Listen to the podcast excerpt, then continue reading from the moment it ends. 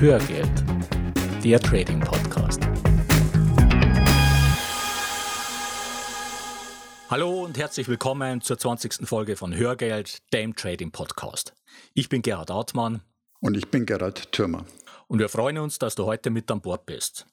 Ja, Folge Nummer 20, schon wieder eine runde Folge und wieder stoßen wir virtuell drauf an und freuen uns auf die nächsten 10 Folgen. Mhm.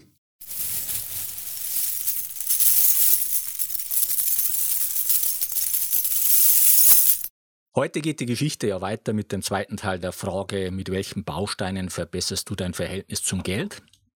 Und wie immer an dieser Stelle eine kurze Zusammenfassung des ersten Teils. Wir hatten in der letzten Folge über den Stellenwert von Geld in unserer Gesellschaft gesprochen und über zwei Phasen in der Geschichte, die maßgeblich zu diesem Stellenwert beigetragen haben, nämlich zum einen die industrielle Revolution und die Verbreitung des Shareholder Value Gedankens in den 80er Jahren.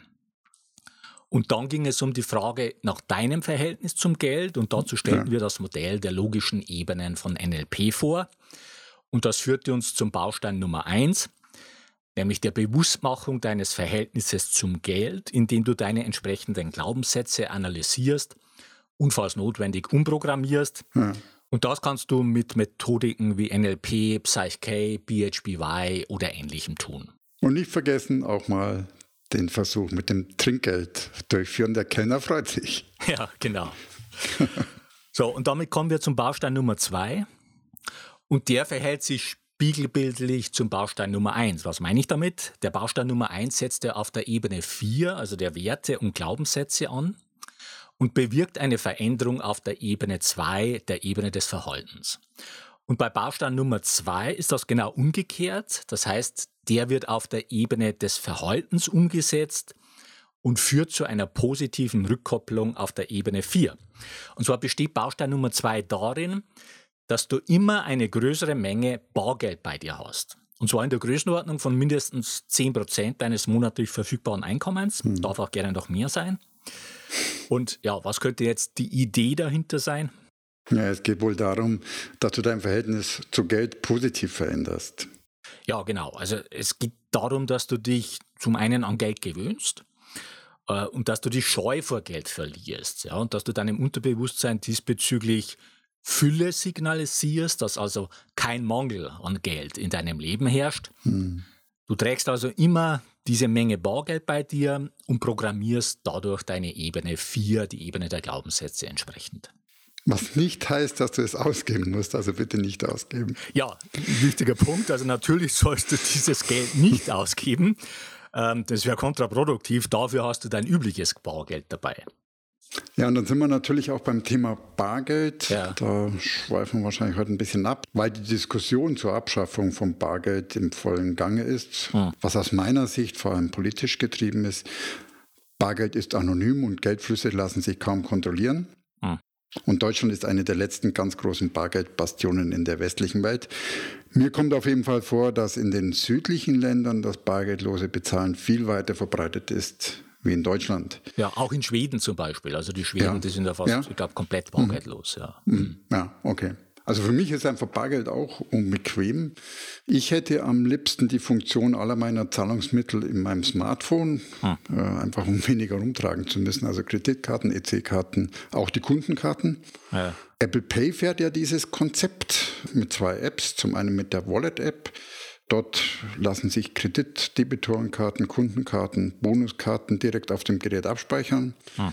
Das Bezahlen funktioniert dann per Fingerabdruck, also ohne PIN, mit den jeweils hinterlegten Kreditkarten und eben auch für Kleinstbeträge, was dann wirklich auch Bargeld überflüssig machen könnte. Ah. Deutschland selber gibt es noch keinen Partner, der das anbietet und damit ist hierzulande Apple Pay faktisch ja auch noch nicht verfügbar. Apple Pay nutzt, wenn es dann mal verfügbar ist, die Daten eben aus der Wallet-App, die dort hinterlegt sind fürs mobile Zahlen. Was wir dafür brauchen, sind natürlich NFC-Terminals, also entsprechend ausgestattete Terminals. Die sind aber heute schon in großem Umfang im Einsatz. NFC steht für Near Field Communication, also kontaktlos. Ich glaube, die meisten Kreditkarten funktionieren heute schon kontaktlos. Mhm. Auch wenn ich immer das Gefühl habe, die Kassiererin weiß noch nicht richtig damit umzugehen. Ja, ich auch nicht, by the way. Genau. Ja, und, und die Hoffnung ist, meine Hoffnung auf jeden Fall, dass Apple Pay noch diesen Herbst oder im Winter auch in Deutschland an den Start gehen wird, wie bereits in anderen 16 Ländern zuvor. Ja, da hoffe ich mal mit als Aktionär ja. von Apple. Glaube ich, haben wir beide ein Interesse daran. Ja, wenn wir schon über Bargeld sprechen, dann können wir fast die digitalen Kryptowährungen nicht außen vor lassen und da vielleicht ja. auch nochmal so einen kleinen Abstecher äh, mit reinmachen. Vielleicht vorab noch so ein kleiner Disclaimer. Ich selbst, und Gerhard, du auch nicht, glaube ich, ich halte keine Bitcoins. Ja. Habe mich auch nicht extrem tief damit beschäftigt und äh, deshalb machen wir hier keine Anlageempfehlung für oder gegen. Aber das Thema ist so semi-permanent und allgegenwärtig in den Medien. Ich denke, dass es okay ist, dass wir hier kurz mal mit reinschauen. Okay. Also die Grundidee von diesen Kryptowährungen ist digital natürlich eine digitale Währung zu haben, keine Banken anonym, was, was wir auch beim Bargeld haben, keine staatliche Einmischung. Hm. Die Gründe für den Hype, na eben, ist es, es ist eine Alternative zu Bargeld. Hm. Es wird auch als Alternative zu Gold, als Krisenwährung gehandelt. Und speziell politische und wirtschaftliche Unsicherheiten in vielen Ländern wie China machen wohl den Rest aus. Also dort nutzen wohlhabende Bitcoins zur Absicherung. Ja. Und für den Hype hat sicher Bitcoin den Stein ins Rollen gebracht. Äh, wichtig zu wissen, inzwischen gibt es mehrere hundert von Kryptowährungen. Hm. Stellt sich natürlich auch immer die Frage nach der Geldmenge und Inflationsschutz. Typischerweise ist die Geldmenge bei den Kryptowährungen vorher definiert. Bei Bitcoin liegt die Obergrenze bei 21 Millionen. Ja. Die werden sukzessive ausgegeben oder produziert. Mining ist ja dann der Begriff. Hm. Die Zahl, wie viele Münzen ausgegeben werden, halbiert sich alle vier Jahre. Bis 2016 waren es demnach 5,25 Millionen Bitcoins, okay. die dazugekommen sind. Und entsprechend, äh, ich glaube, bis 21 30 ist die Produktion dann äh, im Prinzip so weit, dass alle 21 Millionen Bitcoins draußen sind. Aha. Und auf der anderen Seite, was natürlich den Inflationsschutz da an der Stelle in Frage stellt, entstehen laufend neue Währungen, von denen heute keiner weiß, ich auf jeden Fall nicht, welche sich dann am Ende davon durchsetzen wird. Hm. Da fallen natürlich jetzt auch so Begriffe wie Gold des Internets, Geld der Zukunft, was sicher auch an der einen oder anderen Stelle Berechtigung hat. Wir haben natürlich bei den Kryptowährungen auch unsere Schattenseite, die wir heute schon sehen. Bitcoins sind das Zahlungsmittel im Bereich illegaler Geschäfte. Ja. Das Beispiel WannaCry, das ging ja ausreichend durch die Presse. Und auf einmal standen brave Bürger und Institutionen vor der Herausforderung, sich mit Bitcoins zu versorgen, damit ihre Festplatte wieder entschlüsselt wird. Hm. Ein anderes Beispiel äh, ist OneCoin. Und zwar ein Beispiel, wie die Hype um Bitcoins die ersten mehr als fraglichen Geschäftsmodelle auf den Plan ruft. Im April hat die BaFin die Geschäftsaktivitäten mehrerer OneCoin-Gesellschaften in Deutschland untersagt und die Staatsanwaltschaft ermittelt. Ah. Aus heutiger Sicht möglicherweise einer der größten Betrugsskandale überhaupt von Dezember 2015 bis Dezember 2016 wurden über die deutschen Gesellschaften, und zwar nur über die deutschen, ca. 360 Millionen Euro abgewickelt. Angeblich sind von denen nur noch 29 Millionen da. Tja, wie es halt so ist ja, bei solchen Wahnsinn, ja. Wahnsinn. Aktivitäten. Ja. Ich habe mal geschaut, der Schaden beim Procon-Skandal dürfte nicht so viel höher gelegen sein. Mhm. Beim Fall der S&K, also dieser Frankfurter Immobiliengruppe, ja. gab es Schätzungen, und soweit ich mich erinnere, am Schluss von über 200 Millionen. Mhm. Und bei OneCoin sprechen wir nur von dem deutschen Anteil, also das ist eigentlich mhm. nur die Spitze des Eisberges. Wir ja. haben es gemacht über Direktvertrieb die sind natürlich auf Werbetour gegangen mit den Bitcoin-Charts, die sicher auch für den Hype äh, verantwortlich sind und haben Menschen angesprochen, für die der Erwerb von Bitcoins zu kompliziert ist und die sich von der Möglichkeit, schnell reich zu werden, einfach blenden ließen. Ah. Den Artikel war jetzt äh, einer in der Süddeutschen drin, den packen wir dann mit in die Shownotes ja. rein. Ja. ja, es war ähm, ein Multilevel-Marketing-System, ja. was ah, okay. da aufgezogen hat. Ja. Okay. Ja, also ich selbst habe bis dato keine abschließende Meinung mhm. zu Kryptowährungen. Also ich besitze auch keine, aber was ich grundsätzlich interessant finde, ist die darunterliegende Blockchain-Technologie, ja. weil für die gibt es wirklich viele unterschiedliche Einsatzmöglichkeiten. Und die Banken arbeiten ja schon daran, Überweisungen mit dieser Technologie mhm. umzusetzen, weil es für sie viel billiger wird und für den Kunden deutlich schneller. Aber wenn ich mir die Kursentwicklung jetzt von Bitcoin, jetzt dem Marktführer mal äh, mhm. anschaue, dann hat das für mich schon einen Blasencharakter. Ja. Also ich habe das mir rausgesucht, der Kurs ist allein in 2017 vom Tief bis zum Hoch um 250 Prozent gestiegen. Also hm. in diesem Jahr. Ja. Hm. Und hm. was ich nicht verstehe, ist einfach, wie diese Art von Währung als echte Alternative zu den Standardwährungen funktionieren soll, hm. wenn die Schwankungen so groß sind. Hm. Also die Aufschläge sind ja gigantisch, ja. nach oben wie nach unten. Äh, das ist überhaupt nicht kalkulierbar, aber gut, das ist ein anderes hm. Thema. Hm. Und ja. es war jetzt einfach mal von unserer Seite hier ein kleiner Exkurs zum Thema Bargeld, weil Bargeld in der Zukunft vielleicht gar nicht mehr so selbstverständlich ist, wie ja. das heute äh, der Fall ist. Genau. Und damit natürlich auch unseren Baustein Nummer zwei hier mhm. entsprechend beeinflusst. Aber Stand heute lautet dieser Baustein so. Das heißt, du trägst einfach Bargeld mit dir rum, solange es dies, dieses Bargeld noch gibt. So, und jetzt kommen wir. Das haben wir ziemlich abgeschweift. Ja, ja, genau. Lass uns wieder Aber zurück. Jetzt kommen wir zurück zur Spur, nämlich ähm, zum Baustein Nummer drei und den nenne ich mhm. mal äh, Sparen im Alltag. Ja. Äh, und dieser Baustein wird ebenfalls auf der Verhaltensebene eingesetzt hat aber sowohl Auswirkungen auf die Ebene 4 als auch ganz konkrete Auswirkungen auf dein Geldmanagement. Und zwar legst du dir dafür eine schöne Schachtel zu und sammelst darin alle 5-Euro-Scheine, die tagsüber anfallen und auch das übrige Münzgeld, was du nicht brauchst. So, und was machst du mit dem Geld? Äh, da hast du grundsätzlich zwei Optionen. Also entweder du investierst das zu gegebener Zeit in deine Weiterbildung oder gönnst dir etwas Schönes damit oder du packst das regelmäßig auf dein Zukunftskonto. Mhm. Und mit diesem Baustein schlägst du demnach zwei Fliegen mit einer Klappe. Und zwar erstens integrierst du das Sparen in deinen Alltag und schärfst dadurch deinen bewussten Umgang mit Geld. Du schaffst dir damit einfach die Möglichkeit, Sparen als etwas Positives und Motivierendes zu erleben. Und ich kann dir aus eigenem Erleben sagen, es ist einfach ein schönes Gefühl, wenn man wieder einen 5-Euro-Schein in die Schachtel steckt. Und zweitens kommen mit diesem Baustein immer wieder ansehnliche Summen zusammen, mhm.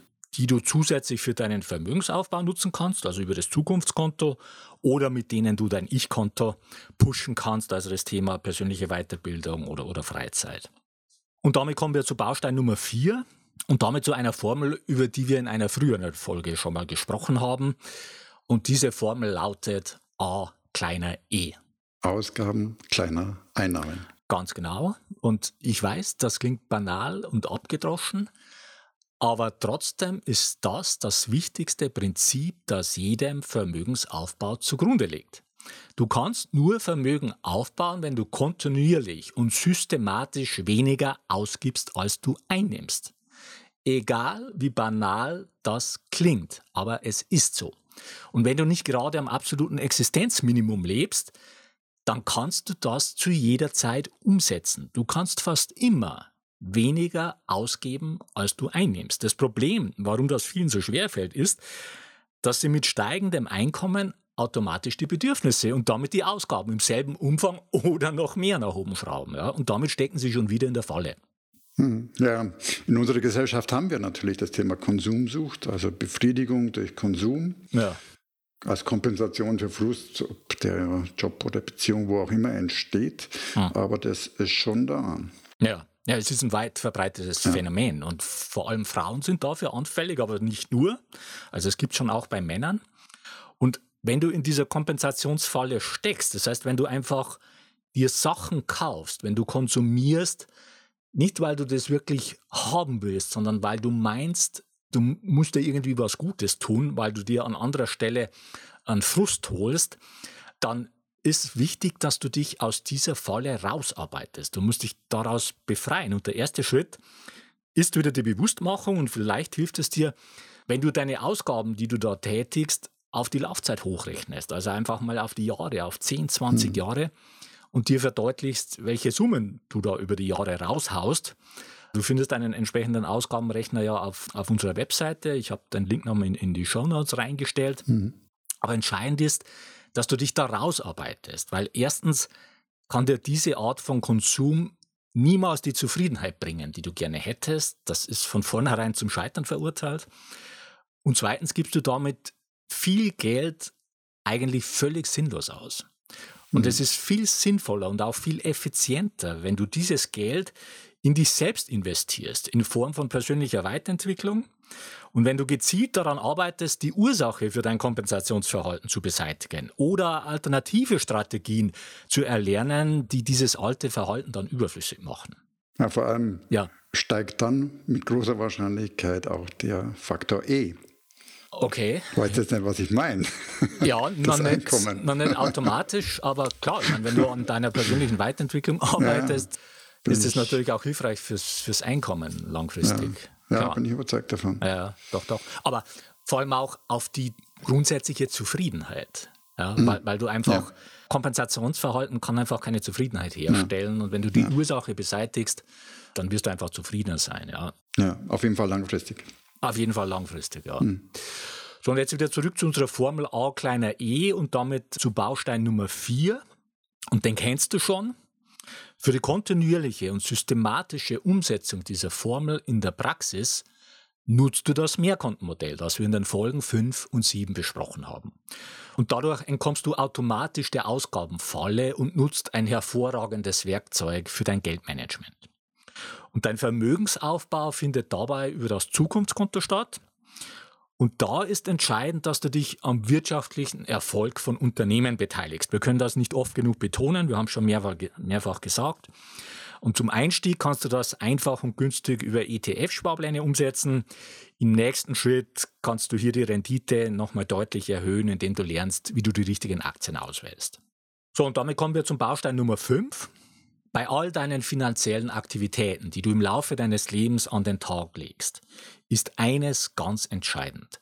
Du musst sicherstellen, dass du den Worst Case verhinderst. Hm. Das heißt, dass du keinen Totalverlust erleidest, von dem du dich finanziell nicht mehr erholst. Und das Patentrezept, und das ist wirklich ein Patentrezept und aus meiner Sicht auch das einzige Rezept dafür, um, um das zu verhindern, das Patentrezept heißt Diversifizierung. Das bedeutet, mhm. du verteilst deine Risiken so, dass egal welches deiner Investments schief geht, immer nur ein überschaubarer Teil deines Gesamtkapitals betroffen ist. Das heißt, wenn ein Investment komplett ausfällt, dann ist das zwar nicht erfreulich, aber es ruiniert dich hm. nicht. Hm. Und schauen wir uns dazu mal ein paar Beispiele an von Investments, die zum Totalverlust führen können. Ich meine, im Prinzip sind das fast alle. Äh, die eine Kategorie sind vermeintlich konservative Anlagen, also Anlagen, die konservativ klingen, aber unter Umständen nicht konservativ sind. Nehmen wir an, du hast 100.000 Euro angespart und steckst die in Bankzertifikate die dir 100% Rückzahlung garantieren und eine zusätzliche Rendite, sagen wir, wenn die Börse nach oben geht, dann kannst du noch zusätzlich profitieren. So, nach zwei Jahren geht der Emittent dieser Zertifikate pleite und deine Zertifikate sind wertlos. Jetzt könntest du vor Gericht ziehen, hast aber leider keine Rechtsschutzversicherung und willst nicht noch hm. mehr Geld verlieren. Das heißt, deine 100.000 Euro schreibst du ab. Das Ganze ist erstmal hypothetisch jetzt dieser Fall, ist aber mehreren tausend deutschen Anlegern 2008 so oder so ähnlich mit Zertifikaten von Lehman ja. Brothers passiert. Ja, also es ist mit vermeintlich konservativen Anlagen. Vermeintlich ja. konservative Anlagen, hm. ja. ja. Oder ein anderes Beispiel.